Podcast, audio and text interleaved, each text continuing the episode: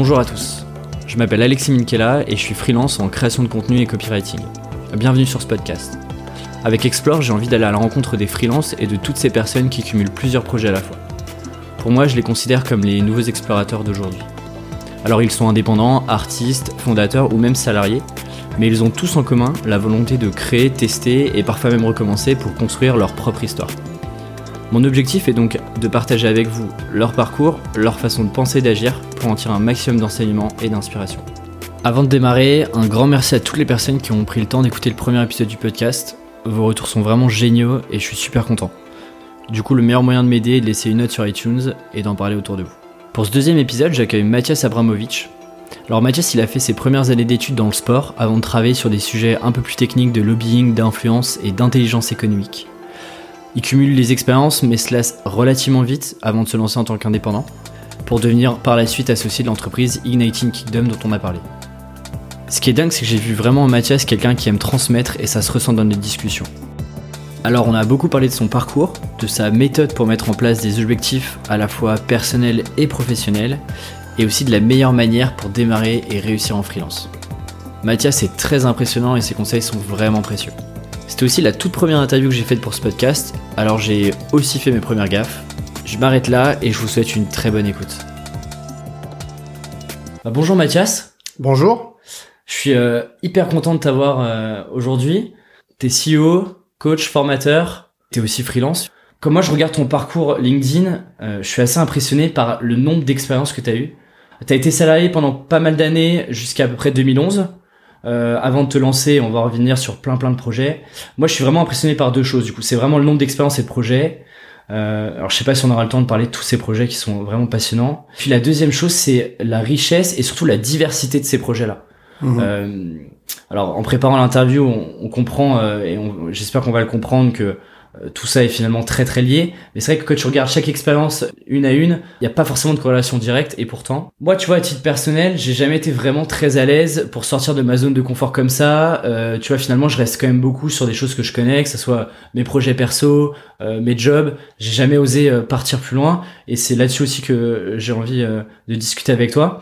Aujourd'hui, euh, t'as monté euh, Ignited Kingdom avec Julien et Rémi, qui est associé.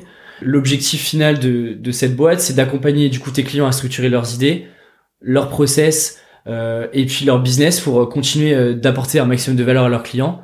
Alors tu vas peut-être rentrer dans le détail de concrètement comment est-ce que tu accompagnes ces clients-là, mais est-ce que là-dessus j'ai à peu près Ouais, c'est ça. C'est la, la société, notre société en fait, elle a, elle a pour objectif d'accompagner nos clients dans leur stratégie d'innovation. Et innovation, c'est toujours un mot qui est un peu employé à droite à gauche, euh, sans forcément avoir de définition bien précise. Nous, comment on le définit? Donc, c'est faire arriver des choses qui n'existent pas encore.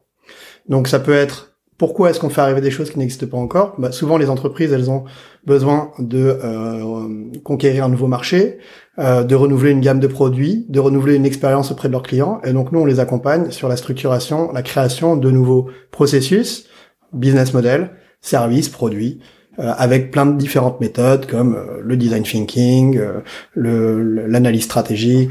Après, le prototypage, il y a énormément de choses qu'on peut qu'on peut mettre en œuvre. De toute façon, on va y revenir. Et à côté de ça, une des grosses activités, c'est tu t'accompagnes euh, les startups de l'incubateur HEC euh, à Station F. C'est ça. Et le programme, euh, et on fait euh, et le programme euh, HEC 42 Polytechnique qui s'appelle le Startup Launchpad. D'accord. Le, le programme dans lequel, avec Rémi, on fait partie de l'équipe pédagogique, avec Guillaume Le Dieu-de-Ville qui l'a lancé il y a plusieurs années.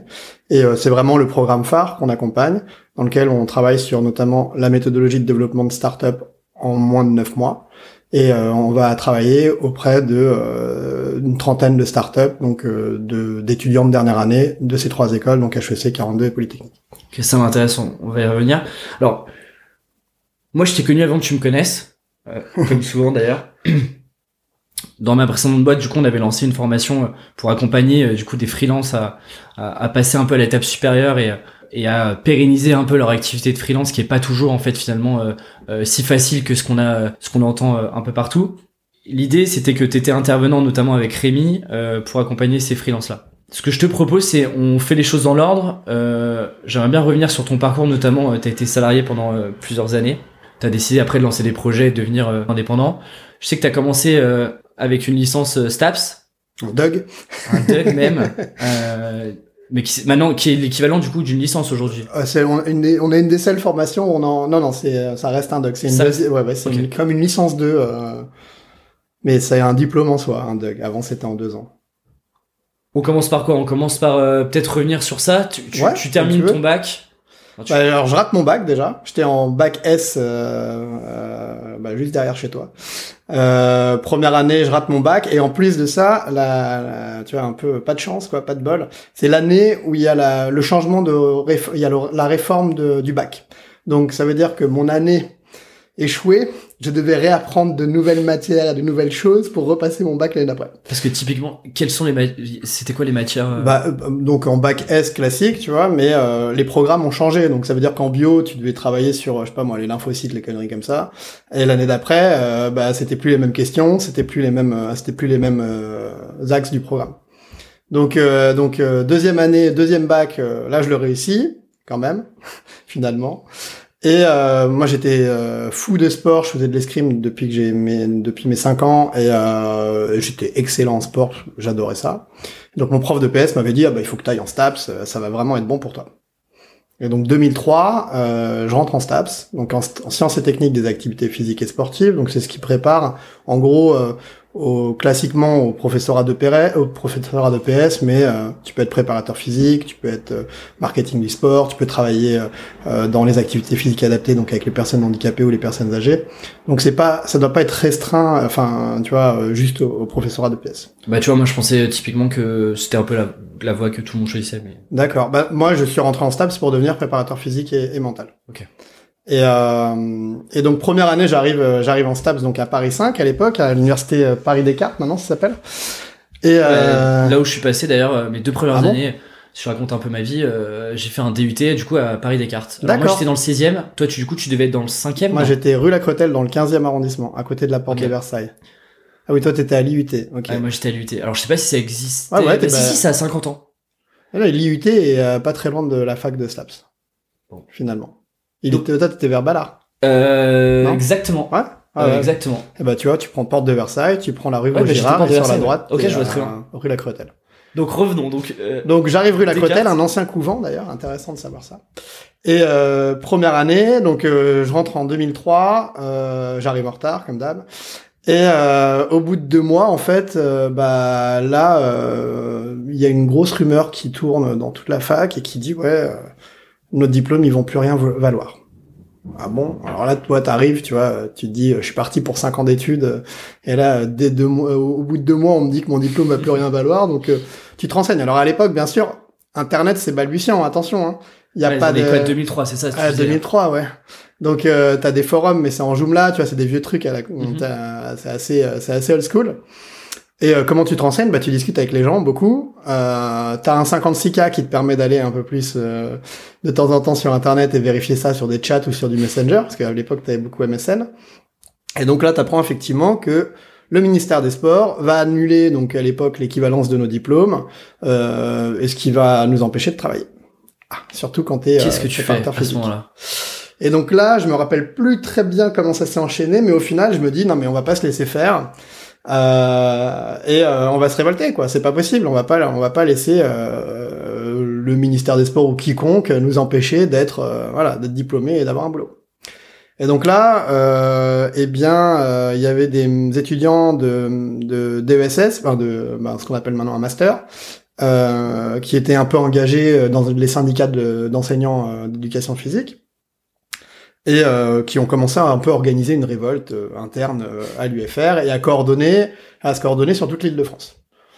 Et petit à petit, de fil en, de fil en aiguille, en fait, bah, je me suis moi-même investi euh, auprès de auprès de ces gens-là, et j'ai commencé à, à devenir un peu le leader du mouvement, on va dire, de, de la fac, puis de l'île de France, et, euh, et d'organiser donc des manifestations. Donc au départ, des manifestations avec les facs de Nanterre, les facs de Bobigny, les facs de Créteil, les facs de Paris, etc.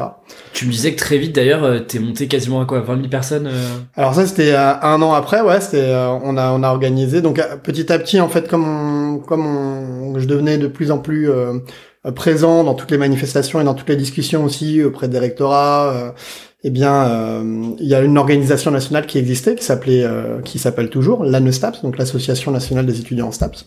Et je suis entré dans cette organisation. Euh, je suis devenu président de cette organisation, et donc à cette époque-là, on organisait des manifestations à Paris, donc pour défendre nos diplômes, mais également, il y avait, il y a toujours eu un, un, problème de nombre de postes au CAPEP, donc de nombre de postes ouverts pour le professorat. Donc ça, à Paris, on rassemblait une trentaine d'UFR de toute la France et jusqu'à 10-15 000 personnes. Euh, on faisait monter 10 à 15 000 personnes à Paris, euh, des grosses manifs euh, d'étudiants en STAPS, pour ceux qui se rappellent. Voilà, donc ça c'est pour la petite histoire. Et donc là, qu'on se remette le contexte, t'as as quoi T'as 19, t'as 20 ans? J'ai 19 ans, ouais.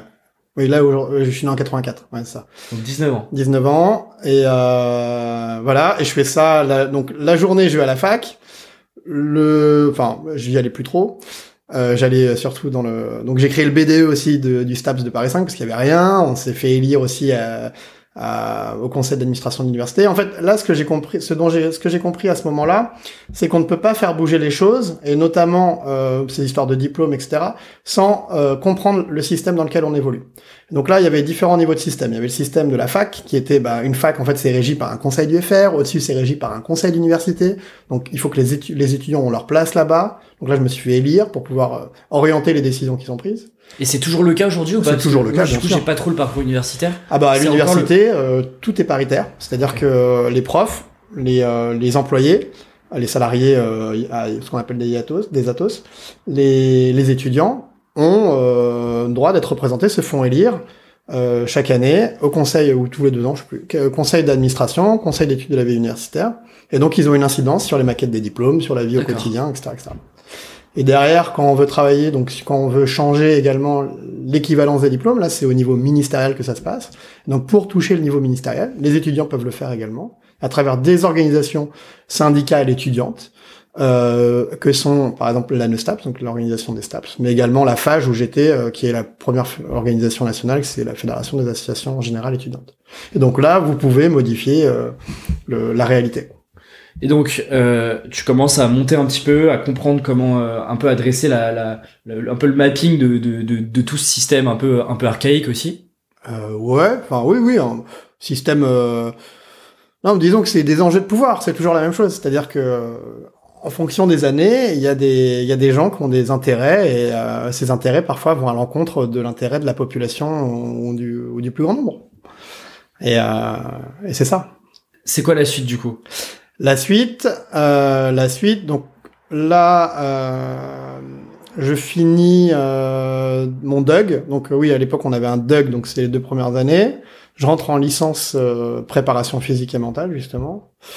Mais j'étais plus du tout motivé par le STAPS. C'est-à-dire que j'étais encore président de mon organisation étudiante.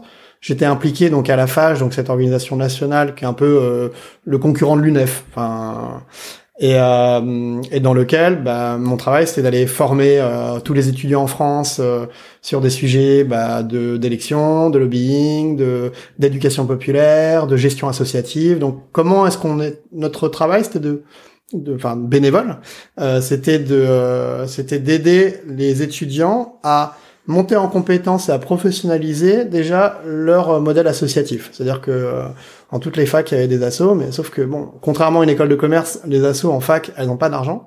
L'UFR ne donne pas d'argent. Et donc, il fallait les faire monter en compétences, les former et les aider à se défendre. C'est bon parce que du coup déjà à l'époque, donc à 20 ans, euh, tu as déjà cette notion de euh, formation, euh, transmission, euh, faire monter en compétences, des petites organisations. c'est comme quoi la continuité après euh, si tu veux t'as continué là-dedans quoi. Bah disons que j'ai pu le formaliser a posteriori euh, mais euh, c'est vrai que je suis motivé par, euh, par par plusieurs choses dont notamment le fait de dire tout le monde est capable de. Et moi ce qui m'intéresse c'est de de prouver aux autres qu'ils sont capables alors qu'ils n'ont peut-être pas confiance ou parce que peut-être qu'ils n'ont pas le bon contexte ou l'environnement social Moi, je viens de Saint-Denis, de la banlieue. Euh, J'habite dans une cité. Euh, J'ai pas d'argent. euh, je fais de la sécurité le soir pour travailler. Euh, donc, euh, Attends, c'est-à-dire tu fais de la sécurité en plus de de de, du toutes STAPS ces- et tout. Oui, oui. Donc en plus de tout ça, euh, tu euh, pour financer en fait un euh, Ouais, ma vie, mes études, euh, tout. euh, je travaille dans la Sécurité. ouais, dans la sécurité. Je suis agent de sécurité en événementiel. Donc, je travaille à Bercy, à- au Stade de France. Je fais des événements un peu partout en France. Ok. Et je passe aussi un diplôme de ce qu'on appelle à l'époque ERP. Maintenant, ça s'appelle SIAP. C'est euh, diplôme de pompier privé pour. euh, voilà. Bon. Donc, euh, ouais, toujours un bon moyen de faire des faire des diplômes en plus. Et, euh, et donc ouais, ce que je te dis, c'est qu'il y a, il y a vraiment deux, il y a vraiment deux axes. C'est d'un côté se dire, bah comment est-ce que je peux aider les gens à, à, à se redonner confiance et finalement à avoir des outils concrets pour mettre les choses, euh, enfin pour rendre les choses réelles. Et là, tu vois que finalement, ça fait écho euh, à ça. Et l'autre, effectivement, moi, je viens de l'éducation populaire. L'éducation populaire, les gens connaissent ça par le Bafa généralement.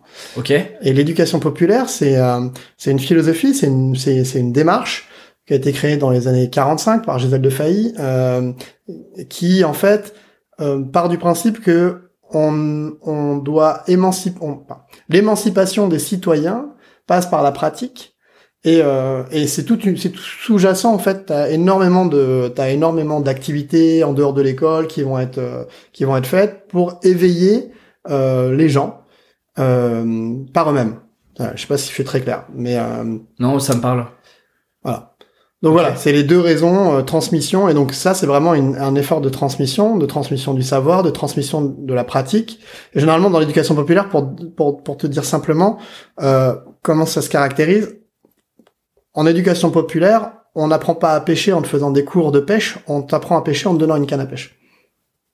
Et si finalement, euh, c'est sûrement ce que tu dois dire euh, à toutes les, les, les jeunes start que tu vois, euh, c'est typiquement, euh, ok, c'est cool la théorie, mais il y a un moment, il faut aller voir les clients, et puis euh, c'est comme un freelance, euh, c'est cool de le rêver sur son canapé. Euh, bah, après, il faut passer un peu à l'action, quoi. Exactement. Et pas la mauvaise action. C'est-à-dire que construire son produit, ça n'a aucun sens si on n'a pas de marché. Effectivement. Tu, tu termines, euh, Donc je finis le STAPS, t'es moins motivé, euh, Moins globalement, c'est pas vers là que tu veux aller, non. Et donc là, je me dis, qu'est-ce que je peux faire? Il faut de l'argent. Il me faut de l'argent, il me faut un diplôme, j'ai qu'un DUG, donc j'ai un bac plus 2. Donc euh, heureusement, fort heureusement, à l'époque, donc mon travail associatif, enfin mon engagement bénévole, euh, me sert en termes de validation d'acquis. Il y a une licence professionnelle à, Mar- à l'université de Marne-la-Vallée qui s'appelle Management des organisations de l'économie sociale et qui va qui est totalement dans la continuité en fait, qui est dans la validation de ce que j'ai fait. Donc là, il m'accepte avec euh, grand plaisir et les bras ouverts dans cette euh, dans cette licence professionnelle, Grâce, en fait, à ce, grâce à mon parcours associatif. Alors ça me fait, on prend de l'avance sur euh, sur la suite de la conversation, mais euh, alors c'est beaucoup, c'est très à la mode aux États-Unis, un peu moins en France. Euh, tu sais cette notion d'un peu de side project, de tester des choses à côté, potentiellement de bah, de rentrer dans des assos, euh, accompagner euh, des gens euh, parfois gratuitement. Euh, en fait, là, tu as l'exemple concret déjà à l'époque que, en fait, tout le travail, tout l'investissement que tu as eu bénévolement pendant 2-3 ans, en fait, tu vois que ça t'ouvre des portes derrière. Exactement. Mais c'est pas, en fait, tu t'en rends compte, mais tu t'attendais pas à ça. C'est-à-dire que c'est pas quelque chose que tu travailles. Tu vois, à l'époque, justement, mais tu retrouveras, j'ai j'ai des, j'ai- participé à, à l'époque, il y avait le Cercle Vinci, qui était un truc organisé par euh, le Premier ministre. Euh, Il y a eu beaucoup de débats sur euh, l'insertion des jeunes universitaires dans le monde professionnel et la validation notamment de ce qu'on appelait le, vo- le volontariat. Aujourd'hui, maintenant, c'est des ECTS, tu vois, c'est des, des crédits. Crédits. euh, mais à l'époque, ça n'existait pas. Nous, on a milité pour l'instaurer, tu vois. Donc, en fait, on faisait des choses qui n'étaient pas valorisées et dont les gens n'avaient aucune euh, aucun intérêt. Tu vois. Quand tu disais ah ben j'ai été euh, dirigeant d'une organisation nationale, même si ça gère, tu vois, je représentais quand même 50 000 étudiants en STAPS. J'allais au ministère de l'Éducation nationale, au ministère des Sports, je négociais des diplômes, tu vois quand même. Bon, euh, j'ai C'est excellent. j'ai inscrit des trucs au fichier RNCP.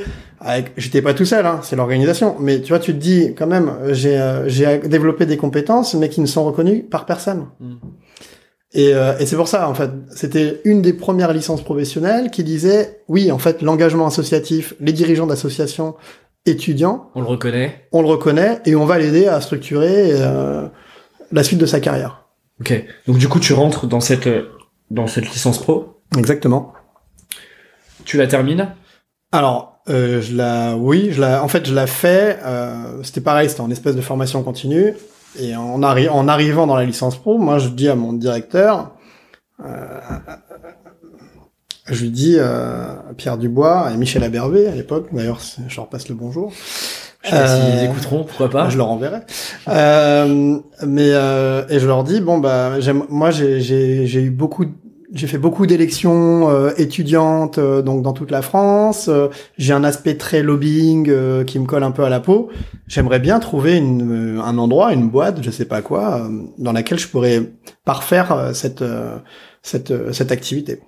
Et donc là, ils me mettent en relation avec, à l'époque, le groupement des employeurs de l'économie sociale, donc qui regroupe en fait tous les... En, en gros, c'est l'analogie du MEDEF, mais dans l'économie sociale. Donc pour les gens qui connaissent pas, l'économie sociale, c'est toutes les associations en France, toutes les mutuelles de santé, les mutuelles d'assurance, les coopératives, les fondations. Donc, ça représente une grosse activité économique. Et eux sont regroupés, les employeurs sont regroupés dans une organisation nationale qui s'appelait à l'époque euh, l'Association des employeurs de l'économie sociale.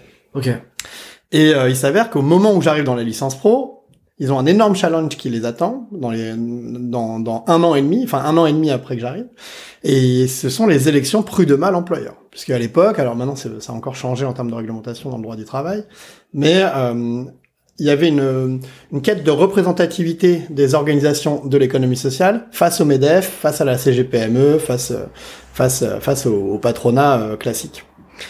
Et, euh, et donc leur enjeu, c'était de gagner ces élections euh, prud'homales, à savoir d'avoir le plus d'électeurs possible. Face au, notamment face au MEDEF. Exactement. Et euh, pourquoi? Parce que c'était pour eux le moyen de créer un levier auprès du gouvernement et du ministère du Travail pour les rendre représentatifs, puisque à l'époque on avait cinq organisations représentatives au niveau salarié et une seule au niveau patronal en vrai, enfin deux au niveau patronal.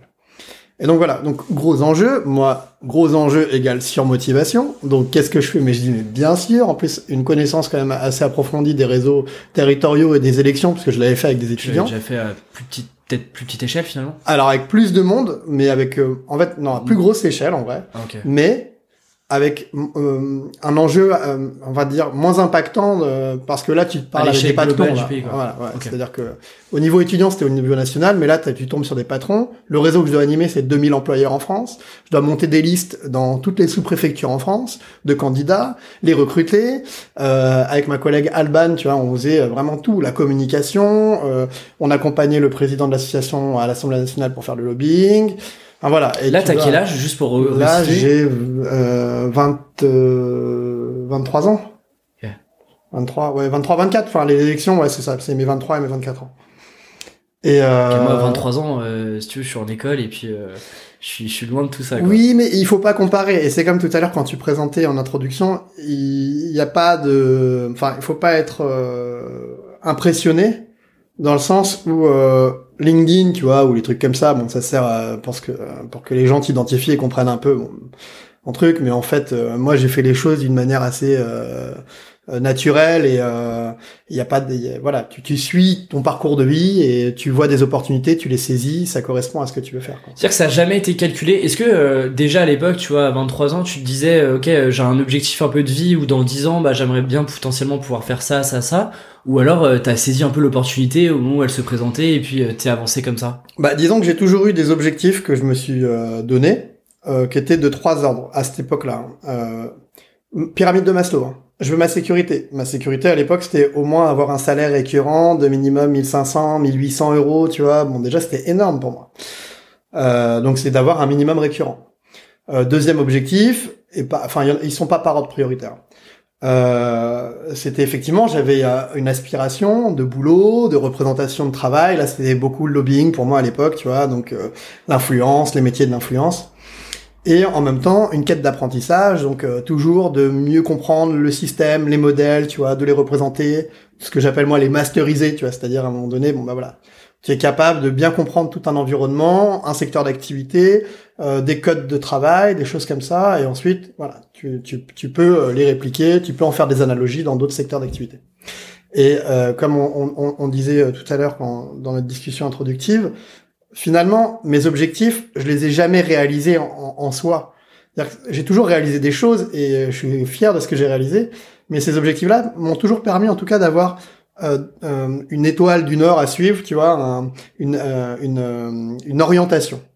Et c'est ça que j'ai, si je le, regarde de manière rétrospective, c'est, c'est ces orientations-là qui m'ont permis toujours de garder le cap, en fait. De me dire, attends, attends, attends, là, il faut que tu fasses la part des choses. Là, il faut de la thune, bah, des fois, euh, t'as pas le choix, c'est ce qui va primer, et le reste, c'est pas grave, parce qu'il faut que ça soit alimentaire. Et quand t'as validé ce premier niveau, là, tu peux essayer de te dire, bon, bah, ok, maintenant, euh, je veux que ça soit plus quelque chose qui m'intéresse, ou un sujet que j'ai déjà, que je ne connais pas. Donc, moi, ça a toujours été ça, hein, c'est, euh, augmente le nombre de sujets que tu ne connais pas. Ok. Euh, et typiquement, est-ce que du coup, pour toi, typiquement un objectif, par exemple, moi je suis freelance. Euh, si par exemple je me mets un objectif de chiffre d'affaires, Ouais. Est-ce que tu penses que du coup, il faut que je me mette plutôt un objectif réaliste, c'est-à-dire que compliqué mais réaliste, ou alors il faut plutôt que j'aille encore chercher beaucoup plus loin, quitte à me dire, euh, dans tous les cas, tu y arriveras pas, mais ça te donne une dynamique pour euh, pour tendre vers cet objectif-là. Non, il faut. Alors, déjà, faut pas te donner un objectif de chiffre d'affaires comme ça. Il faut. Enfin, moi, je définis les, exemple, les, oui. les objectifs en quatre dimensions, tu vois. En Ok, parlons-en euh, maintenant, euh, Alors, ok, bah, t'as la dimension émotionnelle. Donc, euh, voilà, je veux me ressentir, je veux euh, vivre des choses qui me plaisent, je veux, voilà, ça c'est une première dimension. T'as une dimension euh, éducative, je veux apprendre, je veux monter en compétences, euh, je veux découvrir. T'as une dimension sociale, je veux passer du temps avec, je veux donner du temps pour les autres, je veux être perçu d'une telle manière ou, d'une autre. Et t'as la dimension patrimoniale. Je veux acheter des choses, je veux avoir tant d'argent, je veux acquérir tel bien, etc., etc. Tu mets ces quatre objectifs-là sur le même pied d'égalité ou pas Donc quatre dimensions, quatre dimensions euh, parallèles, et tu vas te les définir sur trois horizons temporels. Un à court terme, 12 mois, comme ça tu sais qu'à la fin de l'année, bah, tu dois avoir accompli ce petit truc. À 4-5 ans, et à 10 ans. Et en plus, on verra que euh, dans le- la dimension de...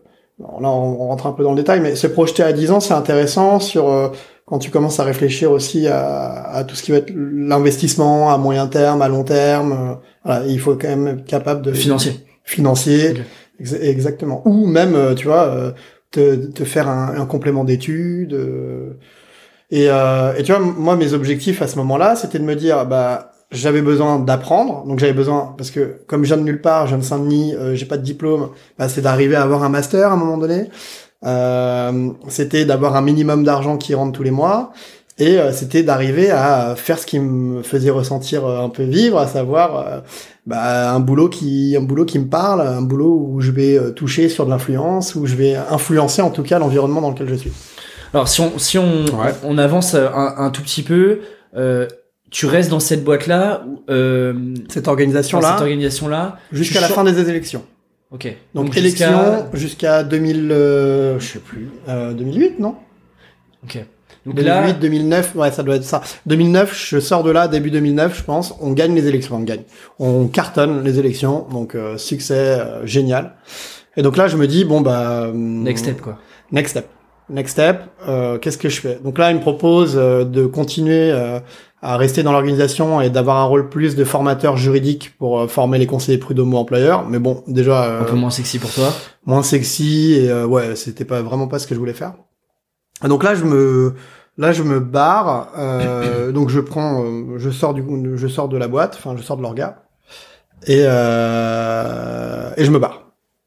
Je me barre et je me pars en voyage. Euh, euh, deux trois mois euh, en Inde. Enfin voilà. Après, je parcours aussi un peu le, un peu les. Tu profites un peu du coup de tout ce que t'as pu euh, euh, prendre euh, avant pour un peu te reposer, te recentrer, savoir ce que t'as envie de faire. Exactement. Tu reviens en France? Je reviens en France et là qu'est-ce qui se passe? Et tu, là. re- tu retrouves une nouvelle. euh, tu restes dans ce système-là ou tu reprends une boîte un peu plus. euh, Alors Ah et là, je suis complètement perdu. Et Là, je rentre en France et, euh, et là, euh, ouais, bah, je, je sais toujours pas ce que je veux faire.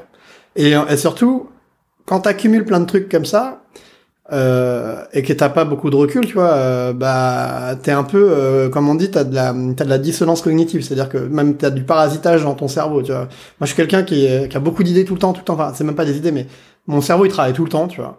Et euh, là, euh, il était euh, inhibé, tu vois, il était incapable de, euh, de se dire bon, comment est-ce que je suis capable de formaliser ce que j'ai fait jusqu'à présent, de le mettre en valeur?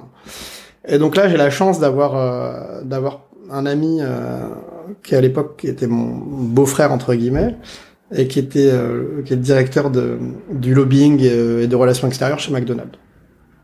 Et, euh, il me dit, écoute, euh, je vais te faire des introductions.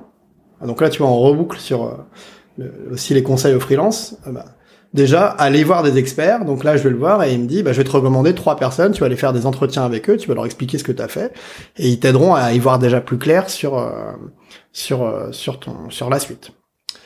Et donc je vais voir euh, trois patrons d'agence euh, EuroRSCG, Publicis et euh, consultant et, euh, et, TBW à Corporate.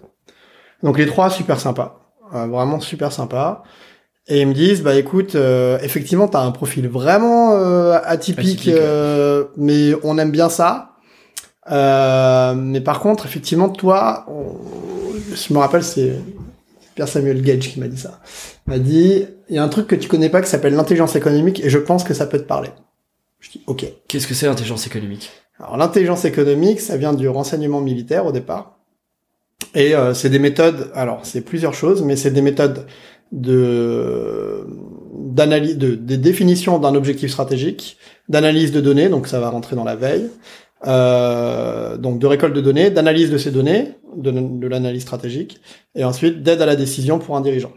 Donc l'intelligence économique, en gros, c'est un ensemble de pratiques, c'est une démarche, c'est une démarche et une approche qui permet euh, de gagner des avantages compétitifs euh, dans un et de mettre en place des systèmes d'information. C'est un peu euh, typiquement euh, du coup toutes les grosses toutes les grandes entreprises aujourd'hui tout le monde fait l'intelligence économique. Tout le monde en fait. Est-ce que typiquement l'espionnage rentre là-dedans ou pas? Alors l'espionnage, c'est alors dans l'intelligence économique, on a plusieurs pratiques. On va avoir de la veille, on va avoir de la sécurité de l'information, c'est de l'intelligence économique. On va avoir du lobbying, c'est de l'intelligence économique. On va avoir du renseignement humain, c'est de l'intelligence économique. Alors, l'espionnage, euh, généralement, l'intelligence économique, on dit, il y a le blanc, le gris et le noir. Le blanc et le gris. Le blanc, c'est euh, l'information que tu peux avoir euh, en allant sur Internet. Le gris, c'est par exemple l'information que tu vas récolter en, échangeant, en discutant. Ouais, ou même en écoutant ton voisin. Tu vois, c'est-à-dire que le, le, le, le, grand euh, le grand exemple qu'on donne pour le gris, c'est euh, comment Boeing a espionné Airbus. Ils ont mis euh, des mecs en première classe dans la navette Air France Paris-Toulouse et ils étaient juste derrière les, les ingénieurs d'Airbus. C'est comme ça qu'ils ont acquis des informations, voilà, sans sans les sans les sans les dérober. C'est excellent. Ouais. Ok. Et le noir, et le noir, ce sont toutes les choses qui sont illégales. Le gris n'est pas moral, le noir est illégal. D'accord. Ok, euh, du coup là-dedans, effectivement, oui, sans surprise. Euh, donc c'est assez, euh, et comme c'est assez large, tu vois, c'était clairement. et donc ça fait appel à aussi bien des, des, des, des, capacités de modélisation, des capacités de renseignement, des capacités d'analyse, des capacités de, de, de comprendre quelle est la bonne et la mauvaise information, de structuration de la donnée et de l'aide à la décision. C'est-à-dire finalement, et c'est là où ça reboucle complètement sur euh, ce que j'avais fait jusqu'à présent et sur ce que je fais aujourd'hui, c'est provoquer du résultat. Parce que finalement, notre travail euh, chez Ignited Kingdom, ou euh, tout ce que j'ai fait depuis mes, mes 18 ans, c'est de provoquer du résultat concret.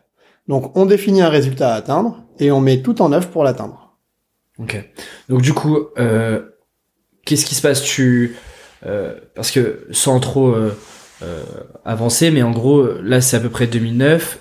Ouais. Jusqu'en 2011, t'es salarié. Ouais.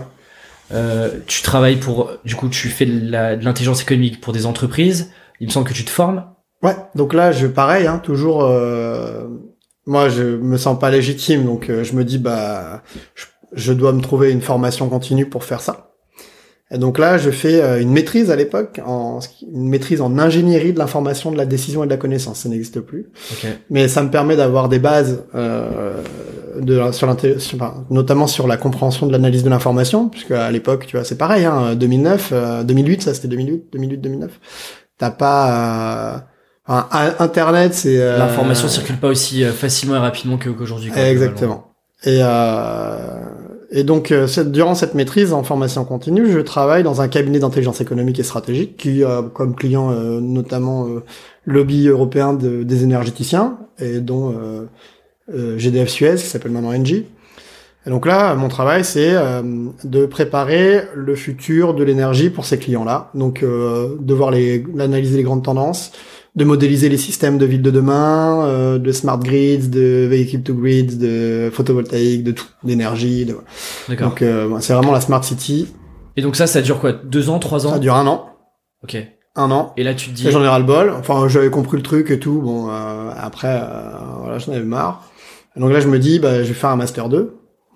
Vas-y, en formation continue. Et là, j'intègre cette formation d'intelligence économique et d'analyse des risques à Marne-la-Vallée, qui est une formation qui a été créée par l'amiral Lacoste euh, et qui avait pour vocation de mélanger euh, des euh, professionnels mm, du civil avec des professionnels militaires, donc de la défense. Et donc de mixer justement les approches, de mélanger les approches autour de l'intelligence économique, mais pour qu'on ait euh, finalement un apprentissage et une construction de nos, nos pratiques à- aux uns et aux autres qui soit euh, bah, civil et plus, militaire, euh, voilà, exactement, militaire et civil. Et donc on est une vingtaine, euh, et c'est super, ah, c'était génial. Enfin, autant euh, voilà le, le, le, le, le contenu euh, le contenu était intéressant mais c'est surtout l'émulation en fait qu'on a eu entre euh, j'avais des gens qui étaient euh, bon je pourrais pas dire ce qu'ils font mais euh, qui étaient des colonels de l'armée j'avais des gens qui étaient aussi de- bah il y avait des, les, les responsables de crise de Air France à l'époque qui étaient dedans euh, voilà, il y a vraiment du monde de partout, des spécialistes en cybersécurité, euh, des consultants comme moi un peu euh, pluricompétences. euh, Et à l'époque, t'es quand même, euh, bah, tu restes encore relativement jeune, euh, ouais, euh, pas encore ultra expérimenté. euh, T'as accès à ce, à ce. Si euh, si on, on avance dans le temps, euh, après ça, tu euh, tu rentres en tant que salarié dans une. euh, dans une boîte. globalement, euh, ça se passe. Enfin, c'est c'est pas ce que tu veux faire. La réalité, c'est que tu, Ouais. tu te plais pas en tant que salarié. Ouais. Bah disons qu'en fait, euh, une fois que j'ai fini mon expérience là dans, dans le cabinet de conseil, qui était vraiment très formatrice, Mhm. euh, j'ai un petit, j'ai des, euh, voilà, c'est, j'ai des problèmes dans ma vie euh, qui font que euh, j'ai pas le choix, je dois prendre un, un boulot alimentaire pour pouvoir, euh, pour pouvoir euh, vivre. Et, euh, et je rentre dans une boîte effectivement qui correspond pas du tout à ce que je veux faire, mais qui me donne un poste, voilà, de direction de l'intelligence économique chez eux, même s'ils n'en avaient pas forcément besoin. Et, euh, et voilà. Et là, je, là, je, je fais deux ans chez eux. Et la deuxième année, en fait, euh, je commence à me dire non, mais c'est pas possible. euh, On m'écoute pas, on me laisse pas assez de latitude. Tu vois, j'avais un poste très stratégique. Mon travail, c'était vraiment de développer la boîte à l'international, donc de racheter d'autres sociétés, enfin d'identifier les sociétés à racheter. Donc ça, c'est vraiment Dieu. Mais également des de- enfin, Hein écrire des recommandations et puis derrière. euh, Exactement. passer à l'action, quoi. et passer à l'action, et en plus de vendre, donc j'avais aussi un rôle de commercial, et en plus d'organiser l'événementiel, euh, puisque euh, la personne qui m'a fait rentrer, c'est un, un de mes meilleurs amis, euh, qui s'occupait du pôle événementiel, et avec lui on a développé la, la partie événementielle au niveau international aussi, donc euh, voilà, c'était c'était vraiment euh, polyvalent. Donc c'est à partir de ce moment-là où là tu commences à un peu euh, goûter un peu à l'indépendance et donc euh, tu vas euh, tester un peu euh, et euh, potentiellement accompagner différents projets. Là en fait tu t'émancipes un peu du salariat euh, traditionnel et là tu te dis ok qu'est-ce que j'ai envie de faire, quel projet j'ai envie de monter? Et donc là tu testes. Il me semble que tu testes dans une boîte de prod qui a qui a en vrai rien à voir avec ce que tu faisais avant. De cette boîte de prod là que tu essayes de sauver entre guillemets, en fait tu décides de t'associer avec cette personne là, de killer cette boîte et d'en remonter une nouvelle pour euh, reprendre tout le euh, tout le, le schéma de prod euh, média. Exactement.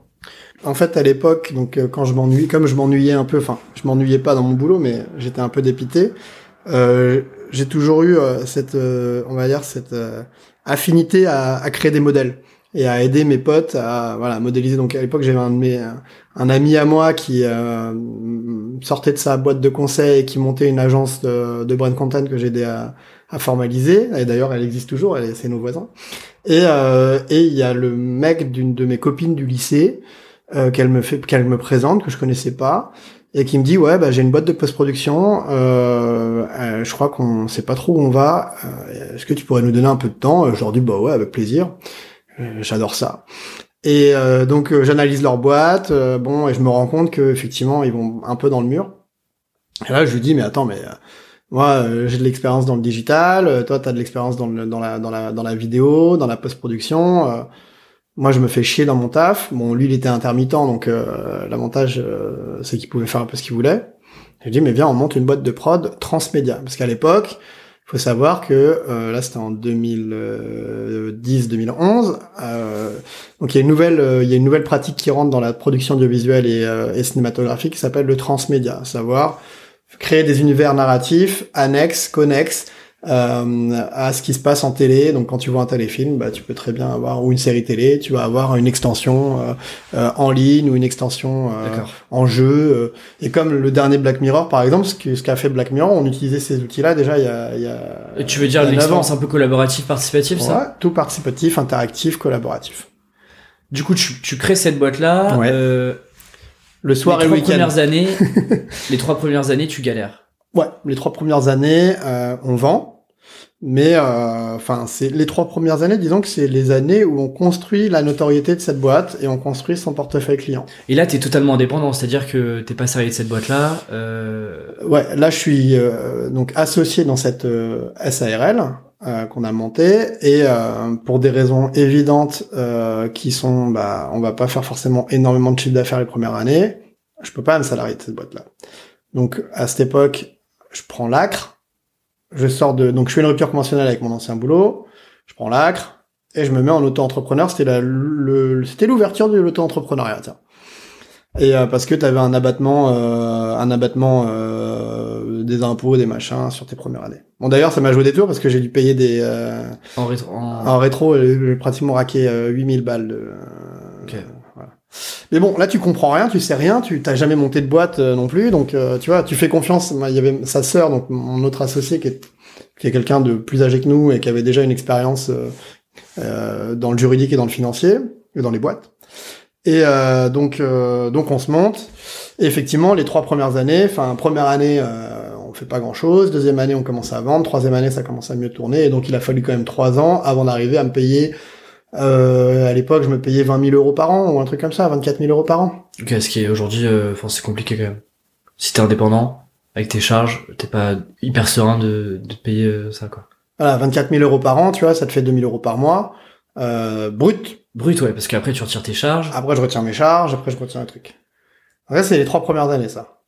Donc tu le disais, trois premières années tu galères, les cinq euh, deux, deux années suivantes tu stabilises un peu l'activité. Alors deux années suivantes, mais c'est là où ça devient un peu, euh, un peu, euh, un peu funky. Sinon, ce serait trop simple. T'es avec moi, t'as bien compris, je crois. Euh, donc entre temps, je rencontre, euh, je fais un tournage pour Max Havelaar. euh, cherche un, on cherche un, un, un lieu de tournage et on rencontre un mec qui a des bureaux euh, derrière le canal Saint-Martin. On se pose là, on fait le tournage et en fait, je commence à sympathiser avec ce gars. Ce gars, il s'appelle Julien.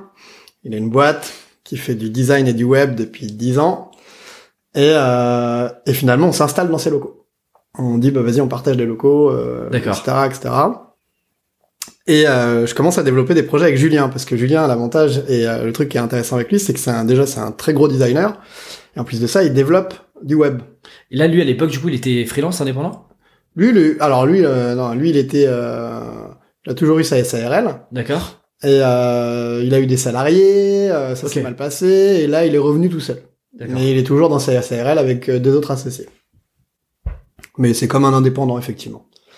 Et, euh, et donc on s'associe euh, sur les projets, pas en termes d'en- d'entreprise.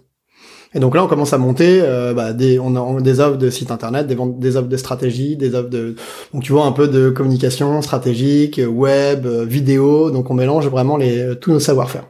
On en parlait un petit peu avant. Comment, qu'est-ce que tu mets en place pour, euh, comment est-ce que tu vends? Quand t'es euh, indépendant ou euh, en tout cas que euh, t'as cette, cette boîte-là. Alors Julien a déjà des clients, a déjà un, un- un passif, mais euh, quand t'es personne, que personne ne te connaît, que en fait tu t'es un peu convaincu de ce que tu vends et de la valeur que tu peux apporter.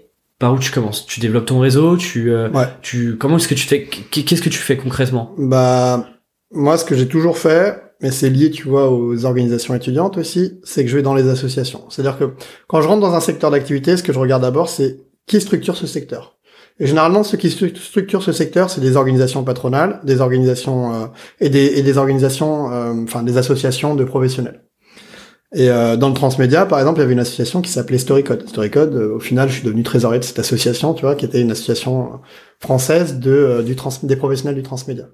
Et donc, par biais de par le biais de ces associations, qu'est-ce que tu fais? Bah, tu rentres dedans, tu discutes avec les gens, tu identifies un peu les acteurs, tu regardes là où il y a des problèmes, là où il y a des besoins, et euh, petit à petit, toi, tu développes cette association, tu t'engages et tu donnes de ton temps gratuitement euh, pour pouvoir être identifié et euh, qu'ensuite, bah, le jour où on te dit, bah, demain il y a un nouveau truc transmédia à faire, euh, ah bah, qui fait du transmédia C'est Mathias. Ah oui, mais pourquoi? Parce que les gens qui font appel à, à moi, bah, ils viennent dans l'association euh, que j'aide à développer. Donc c'est toujours comme ça, par réseau, et c'est comme ça que tu construis ta notoriété petit à petit, en fait, en donnant du temps et en donnant de tes compétences pour des organisations du secteur, donc dans la structuration de ton secteur.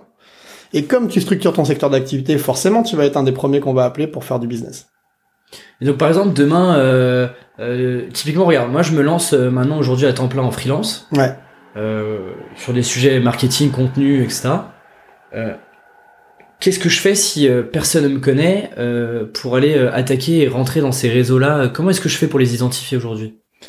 Bah déjà tu alors il y a plusieurs verticales, ça peut être euh, ça peut être effectivement une typologie d'activité que tu as envie de faire ou euh, un secteur complet. Ça peut être un secteur d'activité en particulier ou euh, une typologie d'organisation. Mais la, la première question à se poser d'abord c'est en fait on ne crée pas un besoin. On répond toujours à un besoin du marché. Donc ça veut dire où est le besoin? C'est quoi un besoin? C'est suffisamment de clients, donc des gens qui dépensent déjà de l'argent. S'ils ne dépensent pas d'argent, il n'y a pas de marché. Quand t'es freelance et que tu vas sur un marché en essayant de l'éduquer, t'es mort. C'est impossible. Même quand t'as une startup, t'es mort. Il faut que tu t'appelles Procter Gamble. Tu vois, il faut que t'aies 100 millions de dollars à mettre en campagne de communication pour créer un marché. Sinon, t'es, sinon tu peux pas. Donc, qu'est-ce que tu dois chercher? Tu dois chercher des gens insatisfaits, des communautés de gens insatisfaits qui payent déjà pour des solutions, mais qui sont pas contents de la manière dont ça résout leurs problèmes, et donc qui sont urgemment en train de chercher une nouvelle solution, une alternative. Et peut-être que c'est toi.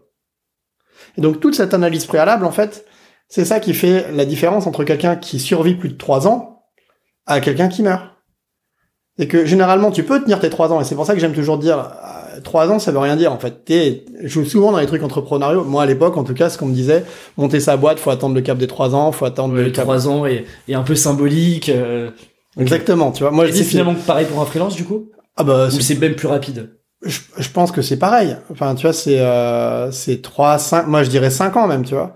Mais disons que si tu n'as pas euh, fait l'effort de briser ton fantasme initial, on va dire, et d'aller te confronter à la réalité, à, des choses concrètes, tangibles, qui sont en dehors de toi-même, tu risques, il y a de grandes, il y a de fortes chances que tu tombes de haut au bout de deux, trois ans. Parce que tu peux, tu peux vivoter pendant trois ans. Pourquoi? Parce que généralement, tu sors, t'as du chômage. Donc déjà, pendant un an et demi, t'es baqué. Donc déjà, t'as un an et demi où quoi qu'il arrive, même si tu fais de la merde, bah, tu seras toujours euh, avec ta boîte, ok? Et l'un an et demi d'après, ça peut être juste un an et, les un an et demi où euh, tu vas euh, euh, avoir un train de vie un petit peu euh, moins euh, moins dur. Tu vas diversifier euh, peut-être tes activités pour essayer d'aller choper à droite à gauche des choses. Tu vas faire un peu de formation, mais ça ne signifie pas que tu viens de créer un système qui est qui va te permettre d'en vivre. Parce que la question que tu as oublié de te poser, c'est de quoi j'ai besoin chaque année? Qu'est-ce que je veux faire? Et est-ce qu'il y a un marché pour ça? Alors attends, ça, ça m'intéresse. Euh, tu dis mettre en place un système. Ouais. Donc en gros, ça veut dire que euh, quand tu commences en freelance, euh, est-ce que ce système-là est très en lien avec les objectifs dont on parlait tout à l'heure, Oui. les, les, les dimensions? Ouais. Enfin, les verticales? Ouais. Euh, Qu'est-ce que tu mets dans ce système? Comment est-ce que tu le conçois? Est-ce que déjà tu le conçois avant de te lancer? Euh, C'est quelque chose que tu euh, t'améliores au fur et à mesure de, de ton activité Comment est-ce que Oui. concrètement tu t'insères ça dans ton activité? Euh, et alors, il y a trois trucs. Bon, moi, je l'ai fait de manière rétrospective, mais je l'ai- fait de manière in- intuitive. Ok. Je l'améliore toujours mon système. Ça se matérialise surtout par des tableaux Excel. Euh, mais il y a trois choses. Il y a des croyances qu'il faut briser. En fait, le plus important, c'est d'être capable de formaliser ces croyances et savoir que ce ne sont que des croyances. C'est-à-dire, une croyance, c'est quelque chose qu'on croit, mais qui n'est pas vérifié par des données tangibles. Donc, on va aller transformer ces croyances. On va dire, transformons nos croyances déjà en hypothèses et vérifions ces hypothèses. On va les valider ou les invalider.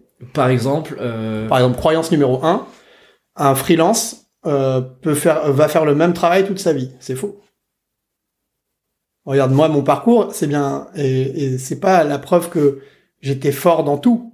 C'est la preuve qu'en fait, au fur et à mesure de l'appréhension de ta vie, tu réorientes tes activités. Le boulot que tu fais il y a deux ans, bah, c'est pas le même que tu fais aujourd'hui. Donc déjà, première croyance à, à dégoupiller. Deuxième croyance, euh, euh, c'est parce que je suis bon techniquement que je vais pouvoir monter un business. C'est faux. Être bon techniquement quand t'es bon en UX, bon en UI, bon en marketing, bon en community management ne fait pas de toi quelqu'un qui est capable de développer un business. Parce qu'un business, ça signifie le pilotage d'une activité économique. Mais d'ailleurs, euh, c'est intéressant parce que t'as beaucoup de gens qui seront euh, et qui sont très bons mais qui ont du mal typiquement à, à se vendre et à montrer en fait euh, la, la, la plus-value qu'ils peuvent apporter à un client et à côté de ça t'as des personnes qui sont potentiellement peut-être moyennes mais qui sont des très bons vendeurs et qui ont arri qui arrivent en fait à, à, à convaincre le client derrière et qui eux seront beaucoup sûrement beaucoup plus sereins euh, financièrement en termes d'activité en termes de revenus euh, en termes Ouais. de clients euh, beaucoup plus sereins. Ah mais complètement. Mais mais même tu vois ça c'est encore un autre aspect. Mais vraiment le pilotage. Moi ce que je dis toujours c'est il faut si tu veux être indépendant, il faut aimer piloter ou en tout cas faut t'y faire à l'idée. C'est que tu vas devoir piloter et piloter c'est juste formaliser formaliser les choses qu'on veut. du coup tu vois en fait le freelance tu le vois comme euh, en fait c'est un entrepreneur Mais bien sûr, c'est alors c'est pas un entrepreneur, mais c'est un indépendant. C'est un c'est quelqu'un qui porte une activité économique et cette activité économique, elle va lui permettre d'en vivre, mais cette activité économique doit également permettre à son activité économique de se développer. C'est-à-dire réinvestir les bénéfices de son activité pour pouvoir continuer à se développer. Parce que si t'es salarié, tous les matins on te dit ah il y a un nouveau projet. Quand t'es indépendant, tu dois aller chercher tes clients. Donc il faut bien que tu investisses du temps, pas que en production, mais également en démarchage, en euh, consolidation de tes clients, en réassurance, euh, etc., etc. Et c'est pour ça qu'en fait, le, souvent ce qui, est le, ce qui est le plus chiant pour la plupart des gens, mais qui est oublié et qui est le plus important, c'est cet aspect de pilotage. Et ce pilotage, ça se fait par des tableaux Excel. Tu sais, il n'y a pas de secret. Hein. Les gens ils me disent toujours, ouais, mais euh, il y a un truc, il y a un outil. Oui, un tableau Excel. Mais je leur donne, tu vois. Premier tableau Excel, définis tes objectifs euh, court moyen terme sur notre quatre dimensions là, donc euh, l'éducation, le, la- le social, l'émotionnel et le patrimonial. Ensuite, deuxième tableau Excel, définis euh, ton kiff, c'est-à-dire ta vie, tu le vois, euh, tu veux travailler, il y a combien de jours dans, ta, dans ton année où tu as envie d'être euh, au repos, où tu veux pas travailler? Qu'est-ce que tu veux faire? Est-ce que tu veux passer du temps avec tes enfants? Est-ce que tu vas prendre la peinture? Est-ce que tu veux faire du sport? Quantifie-moi ça. Combien ça va te coûter à l'année? Et ensuite, donc c'est typiquement par exemple j'ai il y a 360 jours dans une année. Ouais, sur ces 360 jours, je me dis, ok, je prends, euh, allez, je reste sur le modèle salarié et je me dis, euh, j'ai 5 semaines de vacances. ouais, Je retire ça. ouais, Euh, j'ai envie de passer euh, deux jours, euh, bah tu vois, typiquement, j'ai envie de passer euh, euh, une journée par semaine à, à gérer ce podcast euh, qui est un nouveau projet. ouais. Euh, du coup, tout ça, il me reste, allez, je sais pas, il doit me rester 150, 200 jours à Exactement. tout casser. Du coup, tout l'objectif, notamment financier, je dois dans ces 200 jours à la fois produire, du coup, mais également Démarcher. anticiper, démarcher, anticiper Ouais. le. et on va voir qu'il te reste moins de 150 jours, effectivement, puisque une fois que tu as défini ça, après tu dois définir euh, ce dont tu as besoin en termes de rémunération, toi, individuellement, c'est-à-dire pas ta société, Mhm. pas ton auto-entrepreneur, pas ta SASU, pas ta SARL unipersonnelle, mais toi en tant qu'individu. Donc, euh, mettons, il te faut euh, 25 000 balles par an qui correspond à ton loyer, tes charges, ta bouffe, ton téléphone, etc., etc., plus tes envies. Et ensuite, tu te dis, bon, bah maintenant, ok, j'ai 25 000, euh, 25 000 euros à aller chercher minimum chaque année. J'ai 150 jours moins, on va dire, euh, comment je le fais généralement, c'est, euh, on va dire une trentaine de jours, euh, au moins une journée par mois, en vrai, deux journées par mois de démarchage, tu vois. Donc, il te reste 90 jours. 90 jours pour aller chercher 90 jours qui doivent se transformer en minimum 25 000 euros. Donc déjà, tu vois tout de suite que ton pricing minimum, il est déjà déterminé. Donc ton tarif jour homme, puisque quand on est freelance, on vend son temps. Donc ton tarif jour, il va être un minimum sur ce, sur cette division-là.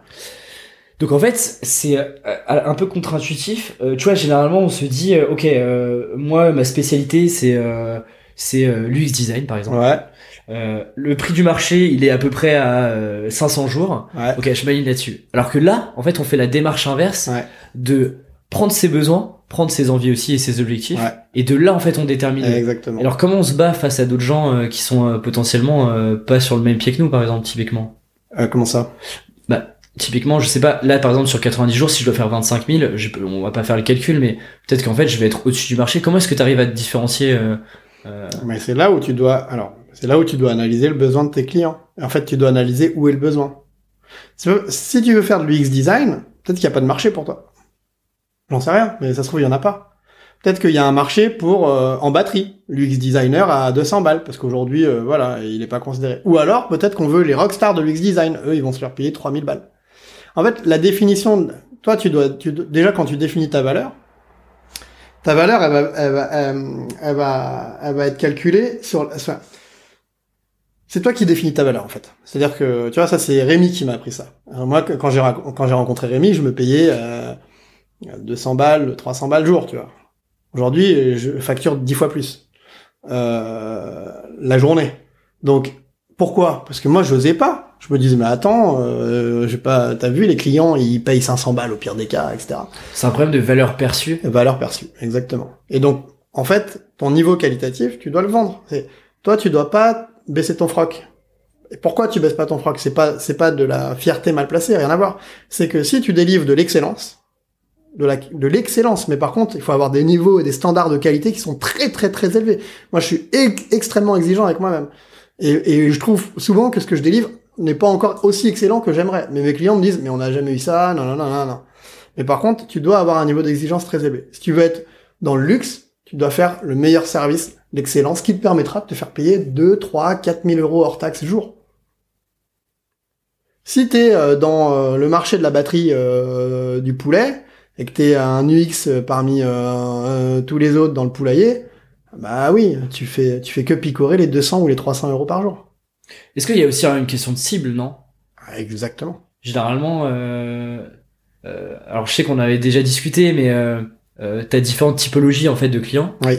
Euh, court terme, moyen terme, des, des bons payeurs, des mauvais payeurs. Comment est-ce que je crois que tu as une reco sur euh, quand tu commences notamment quand tu lances. Ouais. T'as t'as t'as quelques. Euh, ouais. Comment est-ce que par par où tu commences euh, là-dessus? Bah c'est vrai qu'en fonction que d'être un, un en fait quand tu commences en tant que freelance généralement t'as des particuliers, tu peux avoir des petites entreprises, tu peux avoir des startups peux avoir des grands comptes. Ok. Le problème, c'est que l'ensemble de ces euh, de ces types de clients ont chacun leur avantage et leur inconvénient. Le truc, c'est que quand tu commences, toi, ton objectif, c'est de faire du chiffre très rapidement. C'est-à-dire que, en fait, c'est pas le temps. Ton offre, tu vas la construire au fur et à mesure de ta vie. En vrai, il y a même pas un moment donné où elle est figée. Tu vois, tu changes tout le temps. Donc, ce que tu dois surtout, c'est avoir des cycles de vente qui soient courts, c'est-à-dire la capacité de vendre ta prestation le plus rapidement possible.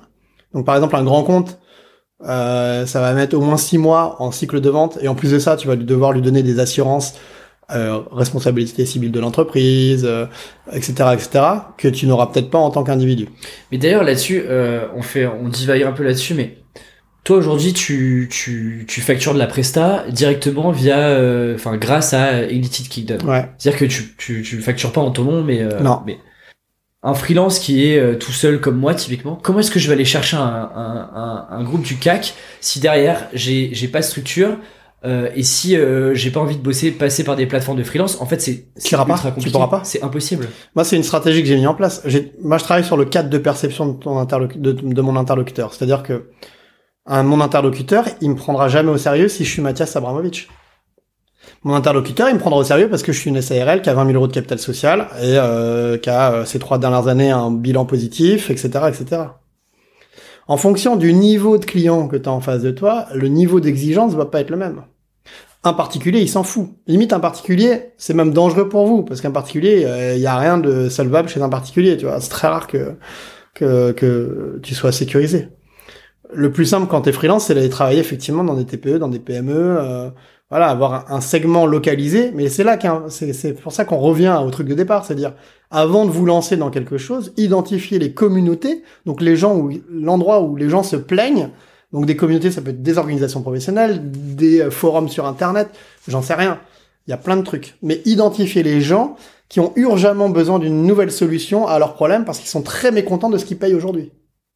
Et souvent, les bons freelances, tu vois, ils surperforment sur un segment, euh, par exemple, euh, euh, secteur d'activité. T'as le spécialiste, le designer, l'UX designer, le web développeur, qui font que les marques de fromage. Que les, que les boulangers. D'ailleurs, tu le vois, tu vois, il y a beaucoup de, typiquement dans ma, dans ma, dans ma spé, t'as beaucoup de, de copywriters qui sont, par exemple, spécialisés sur du logiciel SaaS, ah startup. Surtout quand t'es copywriter. Surtout quand t'es copywriter. Mais, et pourquoi aussi c'est intéressant? Parce que, la confiance, c'est ça le plus important. Il faut que ta communauté te recommande à l'intérieur de cette communauté, aux autres membres de la communauté. Nous, on se fait recommander tout le temps, tout le temps, tout le temps, tout le temps. On a une démarche intentionnelle qui est très rare, même si normalement on essaye de l'avoir un peu plus. Mais en soi, moi j'ai jamais, je suis jamais allé chercher un client, c'est très rare.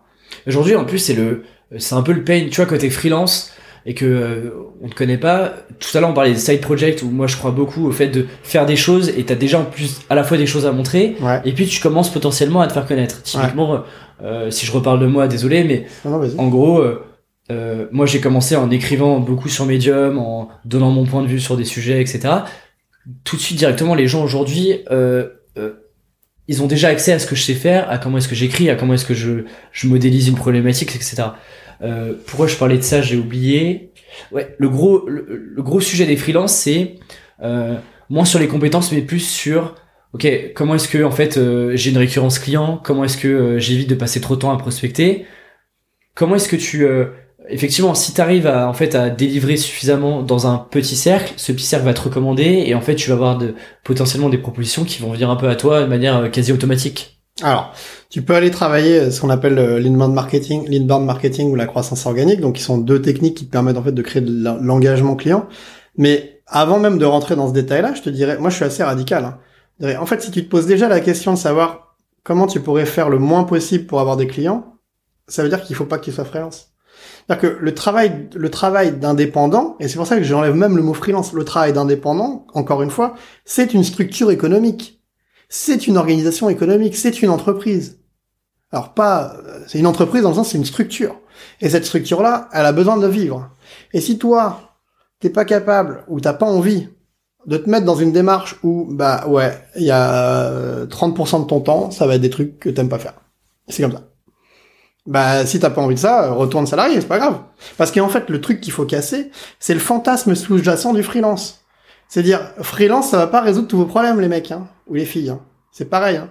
C'est-à-dire que freelance, indépendant, c'est juste un moyen, une, un, un, un mode opératoire, un mode, Mode de d'exécution, un mode de travail qui, pour certaines personnes, peut être efficient par rapport aux objectifs qu'ils ont définis qu'ils voulaient s'atteindre et au niveau et au rythme de vie qu'ils voulaient avoir.